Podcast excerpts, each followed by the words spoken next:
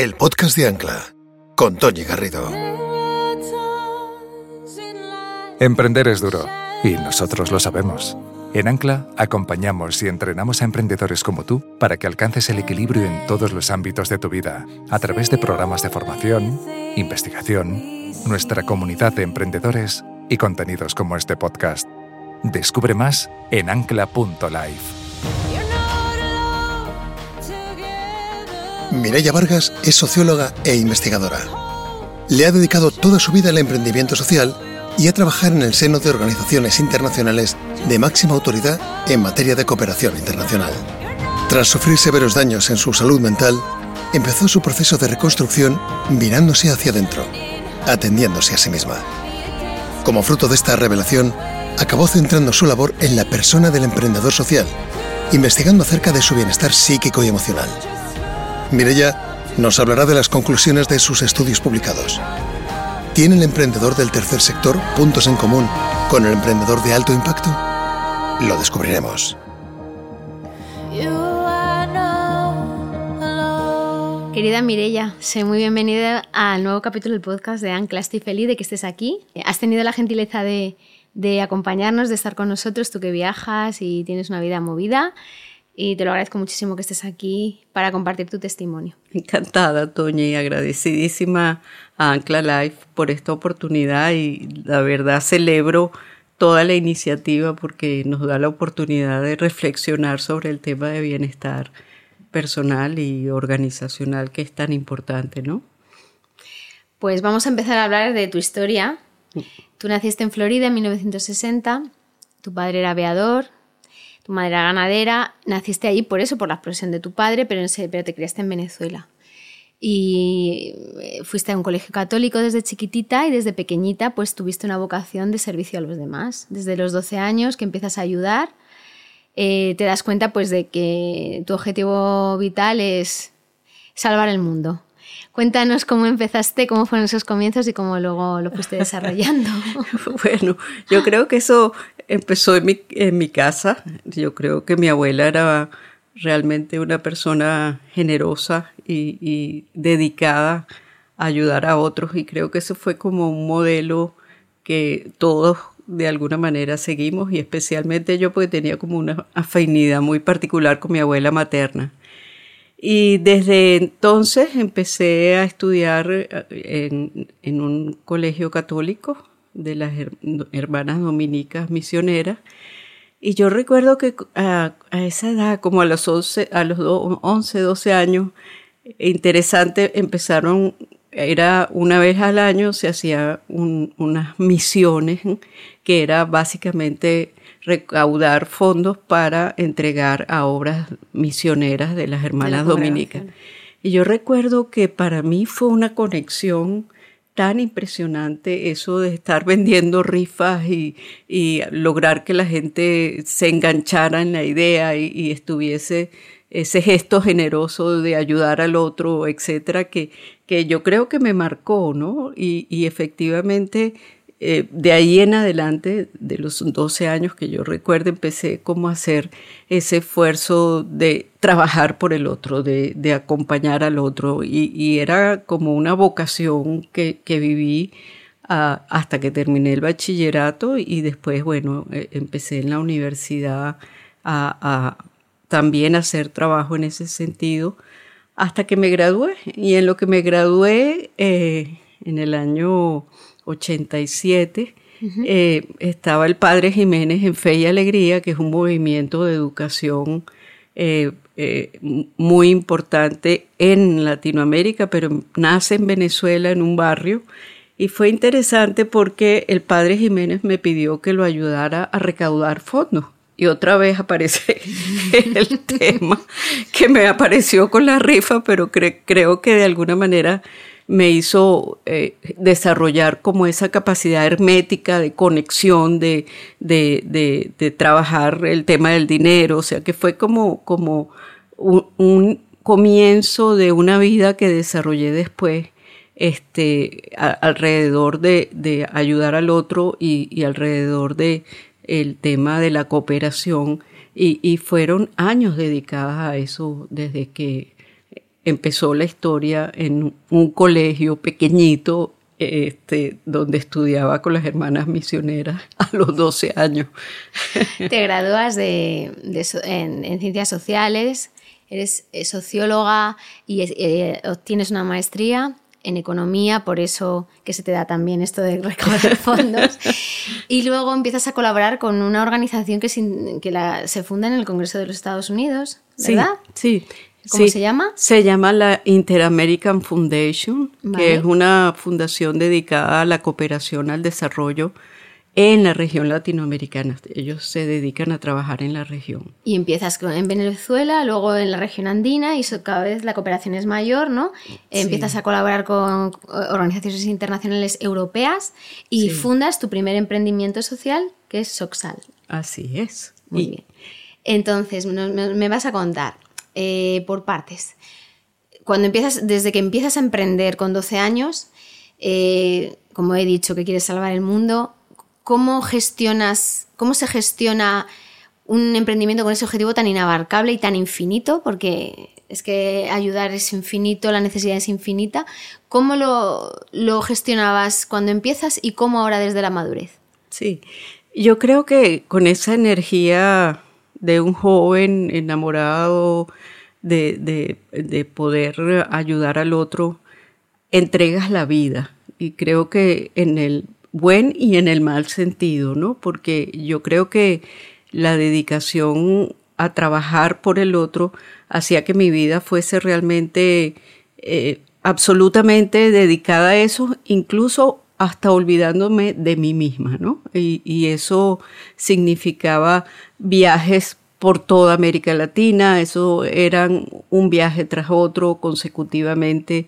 Eh, además, eh, te puedo contar que hasta no tenía horas de, almuerzo, yo comía en mi escritorio mientras seguía gestionando eh, actividades y después iba a visitar las comunidades y me metía en, Bolivia, a, la, Cochabamba o de repente en Colombia, eh, en Popayán y después regresaba a Venezuela y me iba a la costa del Delta, o sea, era como una vida muy titánica en el sentido de que siempre eh, no, eh, faltaban límites. O sea, no había límites. Porque, el objetivo tuyo vital no tiene límites. Por eso digo, no, no genera algo. O sea, entiendo que ya de, por sí es como ansiedad. O sea, porque es que no puedes abarcar eh, un, un fin tan.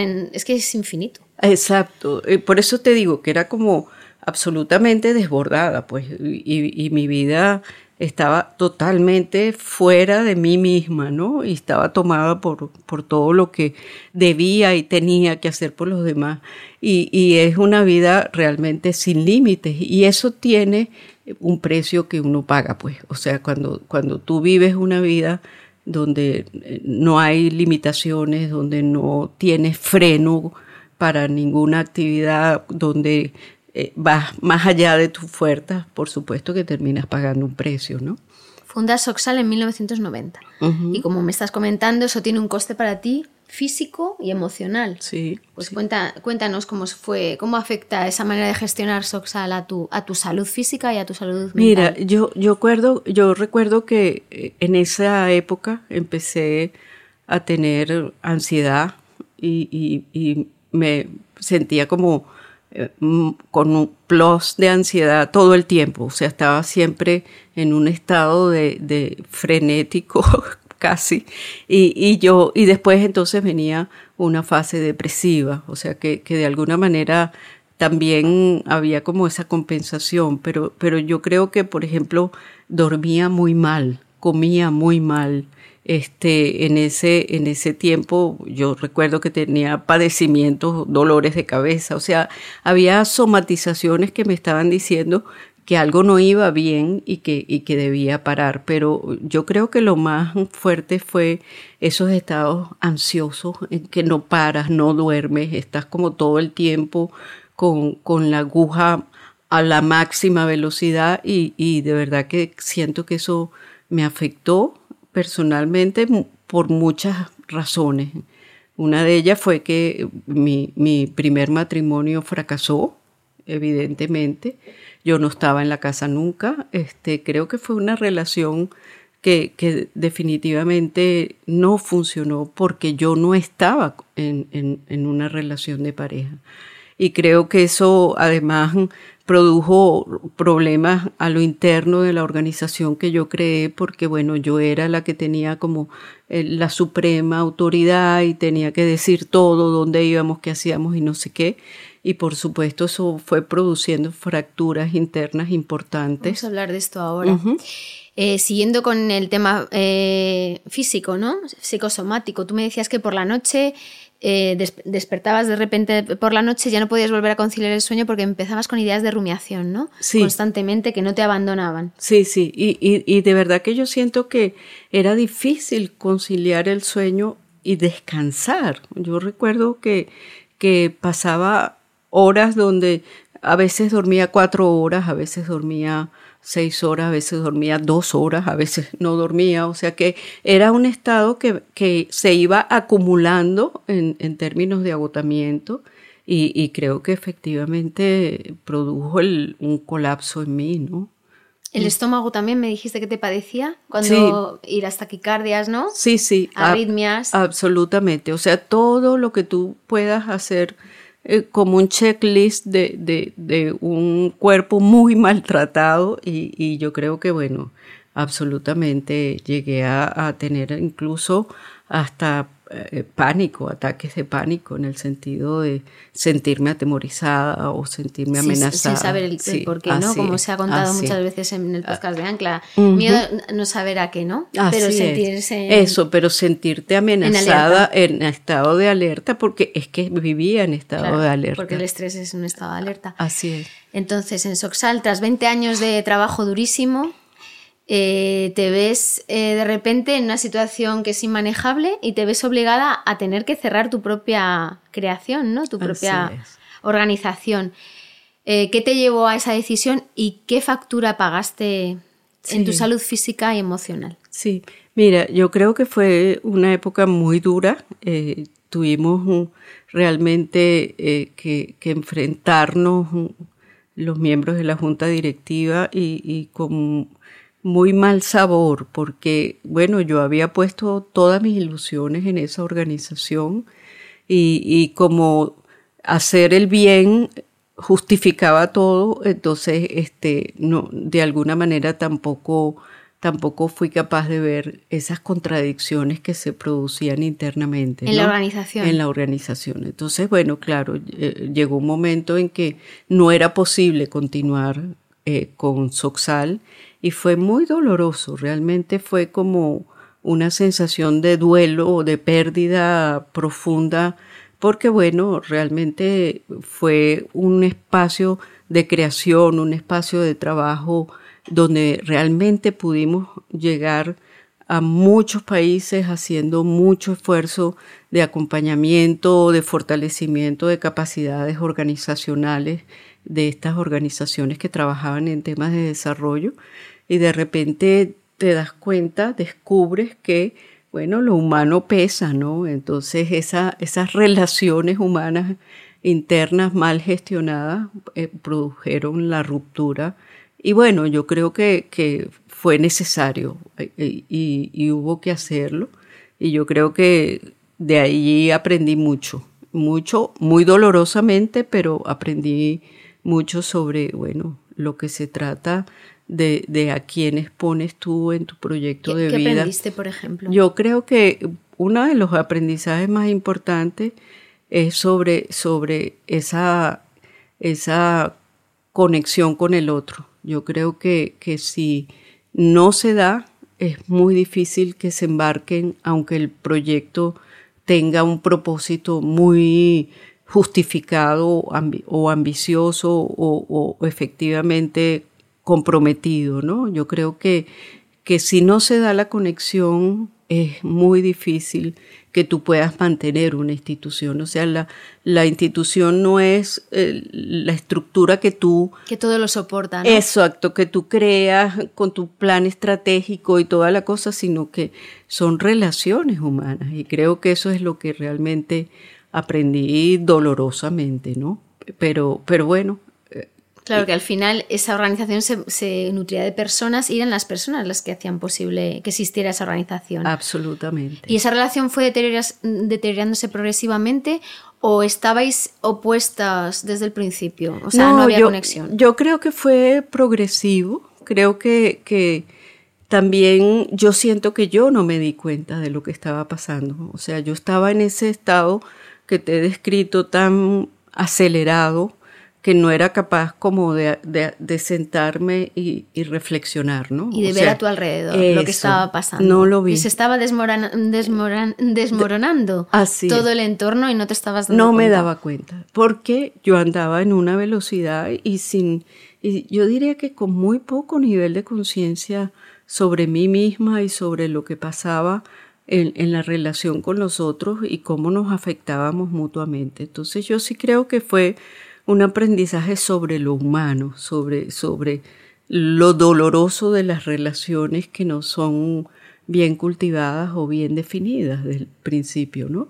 Es paradójico que eras muy empática con la humanidad, pero poco empática con el cercano. ¿no? Absolutamente, eso es. Entonces, como yo estaba tomada por, por ese proyecto de ayudar al otro, este, para mí eso era justificación suficiente y todo lo demás carecía de importancia. Carecía de importancia. Entonces, bueno, pero bueno, así aprendemos. Así aprendemos a base de caer, ¿no? Así, pero lo importante es levantarse. Así es. Y llega el año 99, ese año tan importante en tu vida a nivel emocional, a, a nivel profesional también. Se produce un deslave impresionante en, en el estado de Vargas y de Miranda, en Venezuela eso es una riada de, dimensiones bíblicas que lo arrastra y lo arrasa todo. Cientos de miles de, fallecidos, de víctimas mortales, de, industrias, de casas, de asentamientos, todo arrasado. Y ese deslave también es un deslave emocional tuyo, se produce a la vez. Eh, cuéntanos cómo, vives eso, qué ocurre en esa época de tu vida? Sí, eh, bueno, yo creo que el deslave fue como un punto de quiebre muy importante porque yo creo que primero hizo que nuestro trabajo y mi trabajo se centrara más en el individuo, ¿no? Y, creo que no había otra manera de atender esa tragedia de tal magnitud más que mirando a cada individuo y su sufrimiento por una parte y después entendiendo que esos procesos psicológicos toman tiempo, ¿no? O sea, yo creo que por eso fue importante porque dio como un giro a mi trabajo y ya que yo venía eh, trabajando en el fortalecimiento de instituciones y toda esta cosa, y, un poco lo que me puso de frente la tragedia de Vargas fue eh, básicamente el, el, tema de cómo abordar el, la, la, la, la condición psicológica de personas afectadas por una tragedia de esa magnitud. Yo creo que eso cambió mi manera de hacer el trabajo, sin duda, porque me puso lo psicológico en primer plano. Y a la vez yo venía de un proceso de, de, divorcio, ¿no? Y que fue un deslave en, en, el sentido más personal, pues. O sea que para mí fue una sorpresa el divorcio y, y creo que nuevamente por esa incapacidad de conectarme y de, y de, de tener conciencia sobre lo que estaba pasando, también en ese momento coincide años más, años menos con, con el divorcio y todo lo que supuso este, reorganizar mi vida, repensar mi vida y, y de alguna manera plantearme eh, a mí misma como, como sujeto, como centro de, de, todo, de toda esa tragedia también personal, ¿no? Entonces, yo creo que fue en ese sentido un punto de quiebre, pues, porque de alguna manera eh, puso en mi vida personal un, un, énfasis en lo que debía eh, plantearme en relación a mi vida. Este, ya en ese, en ese momento, eh, en el año 2000, ya yo tenía 40 años, pues, o sea, estaba en la mitad de la vida y todos sabemos que en la mitad de la vida ocurren este tipo de cosas, ¿no? Sí. Y por otra parte, yo creo que sí nos abrió a, mirar el trabajo desde otro lugar, planteándonos al individuo en el centro y, entender que solo cambiando, eh, cambiando tu vida cambias al mundo, pues, pero no al revés, no es que cambias al mundo para que cambie tu vida, sino que es un proceso en ese sentido de a uno, ¿no? Claro, porque para que los escuchantes lo entiendan, lo que hicisteis en el deslave primero fue, el primer año fue una ayuda puramente económica de, claro, de ayudar con esos fondos, la recaudación, lo que era la, ayuda material propiamente dicha, pero es que al año siguiente lo que empezó a tratarse fue la ayuda espiritual, mental, por el trauma, estaba todo el mundo bajo el síndrome postraumático de, de lo que se había sufrido y eso es lo que también te hizo a ti ver ese cambio ¿no? también en, ti misma, ¿no? Claro. Y se produce este tránsito tuyo por, un periodo muy oscuro de tu vida. Eh, dices que alteras, alternas los periodos del síndrome del quemado con, depresiones y empiezas a, agarrarte a la psicoterapia.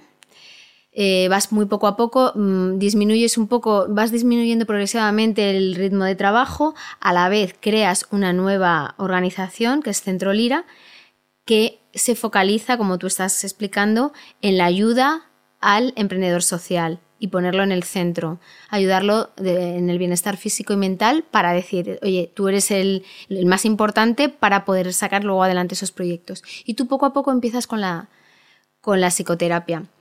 Em, ¿Qué herramientas proporciona la psicoterapia para poder em, restablecer la salud mental?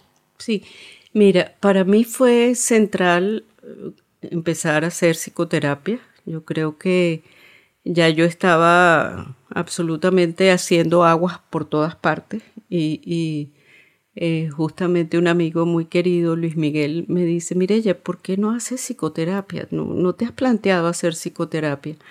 Y efectivamente empecé a hacer psicoterapia y, creo que fue muy importante para, para comenzar a, comprender eh, con más conciencia mis complejidades, mis sombras, mis desconexiones emocionales, todos estos elementos que creo que estaba como viviendo en ese periodo oscuro, en ese descenso al Hades, como lo quieras llamar, este, pero, pero la psicoterapia lo que te permite es tener alguien con quien dialogar sobre esas tragedias de la vida y tener esa posibilidad de generar alguna reflexión sobre lo que te está pasando, ¿no? Y, un poco creo que ese, ese esfuerzo de verme a mí misma eh, fue muy importante para poder empezar a, actuar en algún sentido, ¿no? O sea que yo, yo creo que la psicoterapia lo que te brinda son herramientas para que tú puedas tener capacidad de, reflexionar sobre ti y trabajar sobre esos aspectos que son más inconscientes o difíciles de ti mismo, ¿no? Y creo que sentarte sistemáticamente con un psicoterapeuta y, y de alguna manera eh, tener ese diálogo y esa comunicación te ayuda. Sin, a mí me ayudó. ¿Y cómo trabajan ellos? ¿Cómo es esa práctica para los que no, han probado la psicoterapia? ¿Cómo trabaja el psicoterapeuta con el paciente? Sí, mira, yo asistía a psicoterapia junguiana, que es una rama muy especial, este, y básicamente lo que haces es que tú trabajas hay distintas disciplinas. Tú puedes hacer gestal, tú puedes hacer psicoanálisis, tú puedes hacer eh, eh, terapias lacanianas, o sea, hay muchas escuelas de, de, psicoterapia, ¿no? Sí, yo te entendí como que al principio hacías psicoterapia y luego te inclinaste por la psicología junguiana, sí, Sí, así es. Entonces, ¿cuál es la diferencia? Sí, mira, yo creo que, que la, la primera parte de, de mi psicoterapia fue muy centrada en, bueno, traer a la conciencia las cosas que no veía, pues, y básicamente esa, eso que hemos estado como conversando antes, ¿no? En relación a eh, el maltrato a, mi cuerpo físico o, o, la dificultad de dormir o cosas como muy concretas. Con la psicoterapia junguiana lo que hice fue un proceso de más largo plazo y allí básicamente lo que hacíamos era en ocasiones sentarnos, el psicoterapeuta mío, que era el doctor Rafael López Pedraza, que en, esa, en ese momento tenía casi 80 años, o sea que era como una persona, además, eh, un viejo sabio para mí. Este, teníamos sesiones semanales y yo trabajaba mi sueño. Entonces, si no soñaba, hacíamos simplemente conversaciones sobre cómo estuvo esto, cómo hiciste, o sea, un poco sobre tu propio proceso, ¿no? Para mí eh, fue muy importante porque yo sí traía sueños a, la psicoterapia, entonces mi trabajo... ¿no? Exacto, mi, mi trabajo estaba muy centrado sobre esas imágenes y sobre lo que traía el sueño. Pero normalmente eh, tú en psicoterapia lo que haces es que tienes un diálogo sobre eh, cómo te sientes y, lo que son las lecturas de lo que te pasa en la vida y creo que desde allí empiezas a trabajar con conectarte con esos aspectos. ¿Y las conversaciones son dirigidas, las dirige el psicoterapeuta o tú llegas a la conclusión? O sea, ¿es guiado? Sí, mira, normalmente en la conversación se va dando un poco la reflexión. Al final de lo que se trata es de que tú generes una capacidad de reflexionar. Y llegas tú a reflexionar tú mismo. Sí, sí, así es.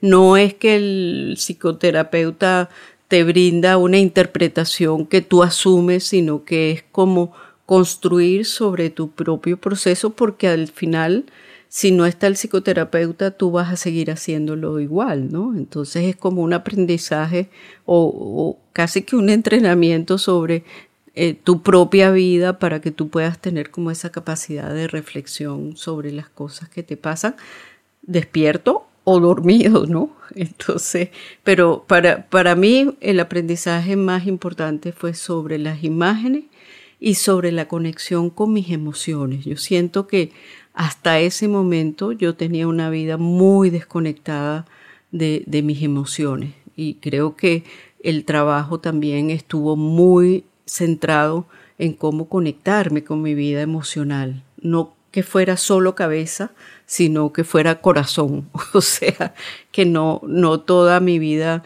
girara alrededor de las ideas y cómo implementarlas y todo ese tipo de cosas, sino que la parte emocional también contara para la vida, ¿no? Y, creo que eso fue muy importante para mí. Sí, porque eso es un tema que se ha hablado de forma muy recurrente en los podcasts. Cuando eh, se actúa de modo automático, tú no te escuchas, eh, no, no, no pones oído, no, eso lo dejas dentro y claro, al final sale todo eso que se ha quedado dentro es lo que te produce el quiebre, ¿no? el no escuchar. y al final lo que haces es conectar y reconectar con tu interior y saberlo hacer, ¿no? Es una técnica para poder saber escuchar y, saber llegar a conclusiones de por qué ocurren las cosas o por qué actúas de una manera determinada, ¿no? Supongo. Claro, así es. Y, y, sentir, yo, yo diría que sentir es muy importante también en ese, en ese proceso. O sea, permitirte sentir, ¿no? Así es pues eh, gracias a todo esto se produce en ti un, un, florecimiento, ¿no? Eh, creas Centro Lira con una nueva socia con la que tienes una relación personal estupenda, o sea que esas heridas de antiguos directivos de tu antiguo emprendimiento se sanan y se curan y aprendes a hacerlo. Y sanas también a nivel emocional y vuelves a enamorarte y te casas. Y sigues casada, con lo cual es un matrimonio de éxito, de amor. Entonces, esto significa que, esa terapia funciona, sí. en ti funciona, y pones, el, como hemos dicho, el, objetivo en el, emprendedor social. Entonces eh, comienzas a hacer muchas investigaciones, ¿no? De la mano de, de Wellbeing Project, ¿no? Y, también con la Universidad de Stanford de CI, ¿no? Eh, y si haces una serie de estudios y se ha publicado uno recientemente cuya coautoría pertenece a BitLab, eh, al Laboratorio de Innovación Social del Banco Interamericano de Desarrollo y a The Wellbeing Project. Se llama El Factor Invisible. eh, vamos a hablar de este, de este estudio. Me gustaría que nos contaras cuáles son los paralelismos que has encontrado, que habéis encontrado entre el emprendedor de alto impacto y el emprendedor social respecto de sus disparadores. Sí, oye, eh, esos dos estudios que los hicimos este, prácticamente en el último año han sido muy reveladores y, yo creo que sí nos muestran una diferencia importante. Eh, ambos son emprendedores. El emprendedor de alto impacto es un emprendedor que busca escalar sus iniciativas y que tiene una propuesta de contenido ambiental y social y, de alguna manera también un reto económico, pero tiene eh, el emprendedor de alto impacto tiene una conciencia sobre lo social y lo ambiental y sus productos van en función de eso. El emprendedor social, su, su logro es de alguna manera la mejora de la condición de vida de, de, de, las personas a las que atiende, de las personas vulnerables, pero también mejorar el ecosistema, ¿no? O sea, actuando sobre el ecosistema, actúa, eh, cambia las condiciones también para que la, mejora sea eh, continua y, sostenible, ¿no? Fue muy interesante porque primero hicimos el estudio eh, para, para el BitLab y The Wellbeing Project y un poco eh, lo que hicimos fue identificar 100 emprendedores que trabajaban con fondos de inversión que estaban relacionados con, el, con BitLab y fue súper interesante el estudio porque, entre otras cosas, eh, la mayor problemática es que las metas deben conseguirse a corto plazo y para eso tú sacrificas mucho de tu vida personal. Y eh, el síndrome de quemado o burnout o como lo quieras llamar es el principal problema. O sea que el emprendedor de, de, alto impacto está sometido a producir resultados en muy corto tiempo y una capacidad de escalabilidad que hace que termine absolutamente quemado, pues, o sea que, o fundido, o como lo quieras llamar, o sea que, que de alguna manera empieza con esa presión que tiene a sentir que no va a poder alcanzar esas metas y empieza a tomar como distancia de la propia iniciativa, ¿no? Entonces empieza somatizaciones severas, eh, periodos sin sueño, horas de, eh, de sin descanso, eh, somatizaciones de todo tipo. Entonces, yo creo que eh, es muy importante el impacto que produce la iniciativa en el emprendedor de alto impacto porque de alguna manera es una, un impacto físico y, psicológico importante que afecta su salud mental. Pero en ese caso muy claramente vinculado a a este síndrome de estar quemado y a situaciones de estrés muy intensas. O sea que yo creo que si nosotros hicimos la exploración sobre cómo eran las condiciones de bienestar subjetivo, psicológico subjetivo de, de los emprendedores y encontrábamos proporciones de malestar muy grandes, cerca de un tercio, y además en condiciones eh, en las cuales eh, sienten somatizaciones, sienten que no pueden hacer nada, ese es otro, otra, otro elemento importante. Las prácticas, las prácticas que inician para cuidar su propio bienestar no las pueden mantener en el tiempo porque están sometidos a tal presión que empiezan a hacer yoga y paran, empiezan a hacer eh, meditación o mindfulness o lo que tú quieras y, no lo pueden sostener en el tiempo porque la presión de tiempo eh, por producir el resultado es muy grande y, produce efectos devastadores.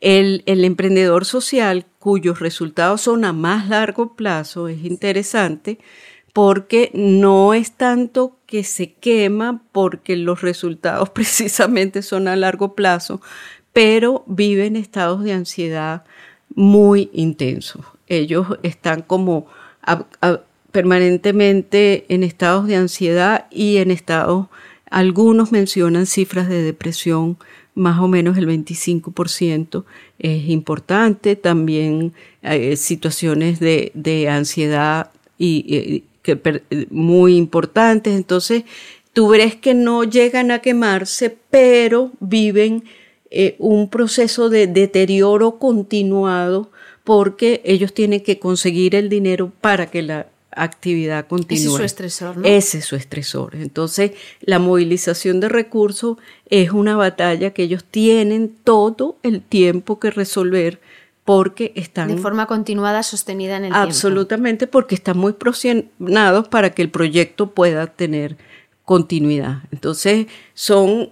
Los dos son emprendedores, los dos quieren resultados, pero los estresores son diferentes en, en, uno y otro. Lo que sí coincide es que ninguno de los dos es capaz de mantener actividades continuas para cuidar su propio bienestar. Hay, hay experiencias, algunos lo logran, otros no, pero, pero solo en el caso, eso también es interesante, en, en, en el caso de los emprendedores de alto impacto, después que pasan una crisis, de, de, de, de o, o, viven el síndrome de, quemado, hay un, un detienen su, su proyecto, lo paran y después entonces inician otra cosa a otro ritmo y otra velocidad. Y ahí hicimos registro de muchos casos que terminaron cambiando el propósito y el proyecto y siguiendo a otro proyecto porque el que tenían no podían continuarlo. Eh, o sea, se escapa de, la capacidad humana de responder al reto, ¿no? Entonces, eh, interesantísimo. Yo creo que es un problema muy vigente, que, que además se hizo muy patente después de el, el, ¿cómo se llama? El, el COVID-19, que nos puso a todos en la casa, nos puso a todos eh, a vivir en un estado de encerramiento y eh, que generó muchos niveles de, ansiedad, depresión, etc. Y, creo que definitivamente este, es un reto que nos toca atender a los emprendedores porque eh, el problema de salud mental está allí y, llegó para quedarse, ¿no? Entonces, lo que muestran los dos estudios es que es un problema que está en crecimiento y que deberíamos tomar en cuenta porque realmente eh, si no hablamos de salud mental y bienestar, es muy difícil continuar produciendo resultados en cualquiera de los campos en que tú hagas tu emprendimiento, ¿no? Entonces, eh, tú, eh, el estudio em, lo que concluye es que el principal estresor que, comparte em, el, emprendedor de alto impacto y el emprendedor social es tener que generar caja al final. Así uno de forma más continuada, otro a más largo plazo, pero al final es. ese. ¿Hay algún otro más que comparta algún estresor? es muy interesante. Yo creo que, eh, una de las cosas que, que encontramos en ambos casos es la desconexión, por ejemplo, eh, con su mundo eh, interior, o, sea, con su, con su mundo que lo rodea. Eh, creo que, por ejemplo, los emprendedores de alto impacto mencionaban mucho la presión que produce la familia. Entonces, en el sentido de que la familia reclama la presencia del, del emprendedor, pero es algo que no es posible con, con esa carrera contra el tiempo que el emprendedor tiene que, que eh, realizar, ¿no? Y, siente, yo creo que muchos de los que mencionaron en, en, el estudio tenía que ver con la pérdida de afectos importantes o rupturas familiares o pérdida de los amigos o yo creo que eso eh, descompensa la propia vida del emprendedor y, lo pone en un nivel de, estrés mucho mayor, porque, bueno, yo creo que el emprendedor hace una, una labor muy titánica y muy solitaria. Entonces creo que ahí hay un elemento de desconexión entre el trabajo y las relaciones afectivas del emprendedor y eso también es un generador muy importante de, conflicto y de... porque le aísla todavía más. Exactamente. Si ya la tarea de emprender es muy solitaria. Mm, así es. Muy poco además comprendida y entendida. Así es. Si te, claro, si te aíslas de tu núcleo afectivo, estás todavía más solo, claro. Estás todavía mucho más solo. Eso, eso es muy importante. Y en, en el caso, en el caso de, de, de los emprendedores sociales, yo sí creo que el tema del dinero es crítico y, crítico no en el sentido solo de conseguir los recursos para el propio proyecto, sino la desconexión con el dinero produce mucho, es un estresor muy importante, porque eh, a diferencia del emprendedor de alto impacto que sí sabe sacar las cuentas y, y sabe de número, el emprendedor social es un tema absolutamente ciego para él. Entonces, eh, no hay dinero para el fin de mes, no hay dinero para pagar las deudas, no hay dinero para eh, cubrir las necesidades de la familia, no hay dinero para un seguro médico y, de vida. Entonces hay tantos elementos alrededor de esa complejidad del dinero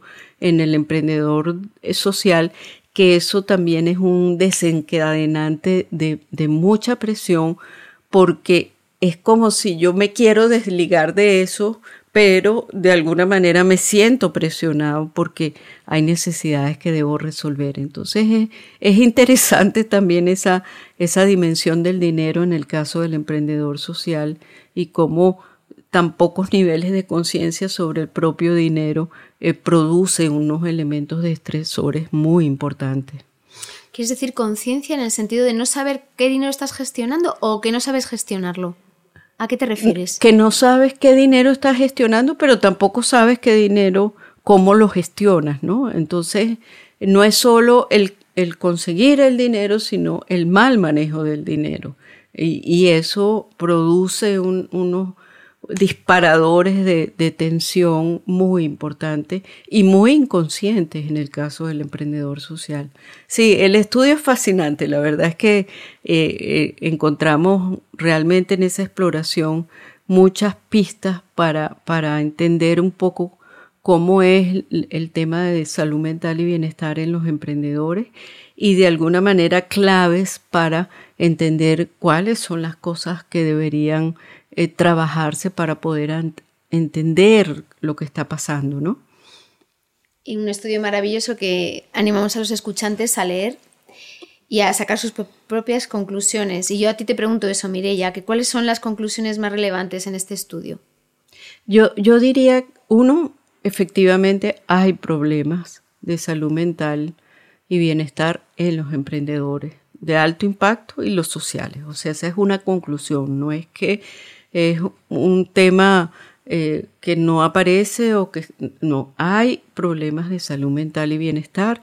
Yo creo que además en, cifras que son importantes reconocerlas. Yo diría que la segunda cosa es que hay disparadores que, que hay que considerar cuando hablamos de velocidad o cuando hablamos de recursos o cuando hablamos de hay, hay elementos que son prevenibles en alguna, de alguna manera. Y yo diría que también otra cosa que arroja el estudio, ambos estudios, es la poca consistencia del cuidado personal de los emprendedores, tanto sociales como de alto impacto, y cuán importante es que ellos desarrollen alguna práctica yo creo que no van a cambiar su vida de un día para otro, pero que, que vayan desarrollando algunas prácticas que transformen hábitos y que puedan permitirle generar un cuidado personal mucho mayor, sabiendo que hay todas estas complejidades que deben atender y que las condiciones no van a cambiar, pero ellos sí pueden cambiar con sus propias eh, capacidades ¿no? que vayan desarrollando. Y Mireya, eh, tú en tu propia vida has incorporado muchas de estas cosas que me gustaría que nos contaras. sí, efectivamente, eh, desde hace mucho tiempo empecé a, a trabajar en cómo conectar con mi propio cuerpo, ¿no? Que era como, yo era mucha cabeza y poco cuerpo. Entonces, este, eh, desde hace eh, mucho tiempo hago, hago yoga y, eso me ayuda. Cuando estuve en Stanford y eh, empecé un grupo de yoga que continuó virtual por lo de la pandemia y seguimos haciendo yoga. Ya tengo cinco años haciendo yoga kundalini, entonces me ayuda mucho en, la concentración, en, la conexión con el cuerpo, en el, en, el moverme lentamente y, creo que eso ha sido muy importante para mí, ¿no? Y yo trato de, mantener una actividad eh, de respiración mínima, o sea, yo estoy sentada, no sé qué, me concentro un ratito, tres minutos, eh, un poco centrándome en mi respiración y creo que eso alivia y, produce eh, de alguna manera una relajación. Y yo diría que como, como cosas importantes, creo que amo la fotografía, la hago y, dedico más tiempo a, cosas relacionadas con el ocio. Me gusta la cocina también.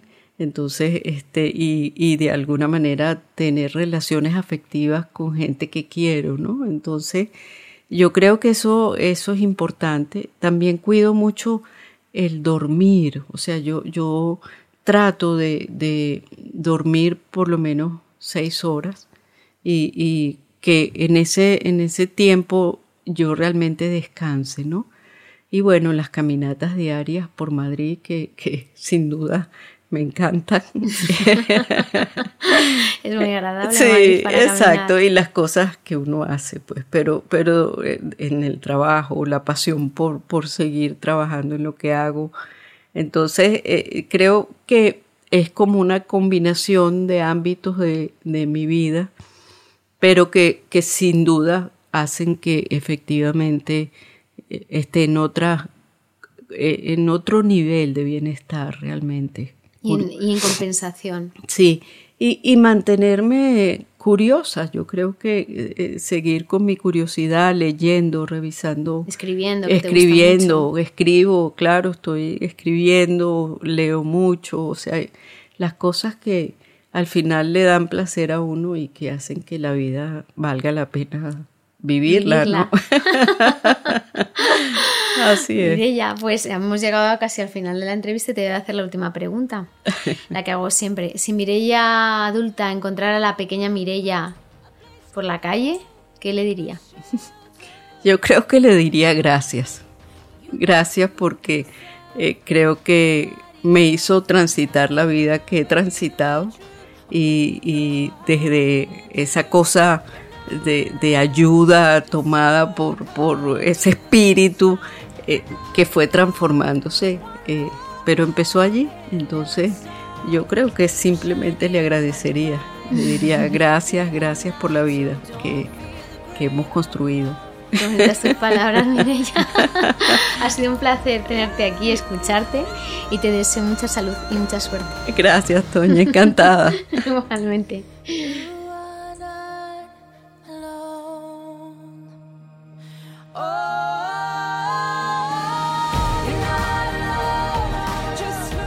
Ancla es una asociación sin ánimo de lucro. Únete y descubre cómo podemos ayudarte o simplemente colabora para hacer grande nuestro propósito. Porque creemos que puedes emprender sin renunciar a tu calidad de vida.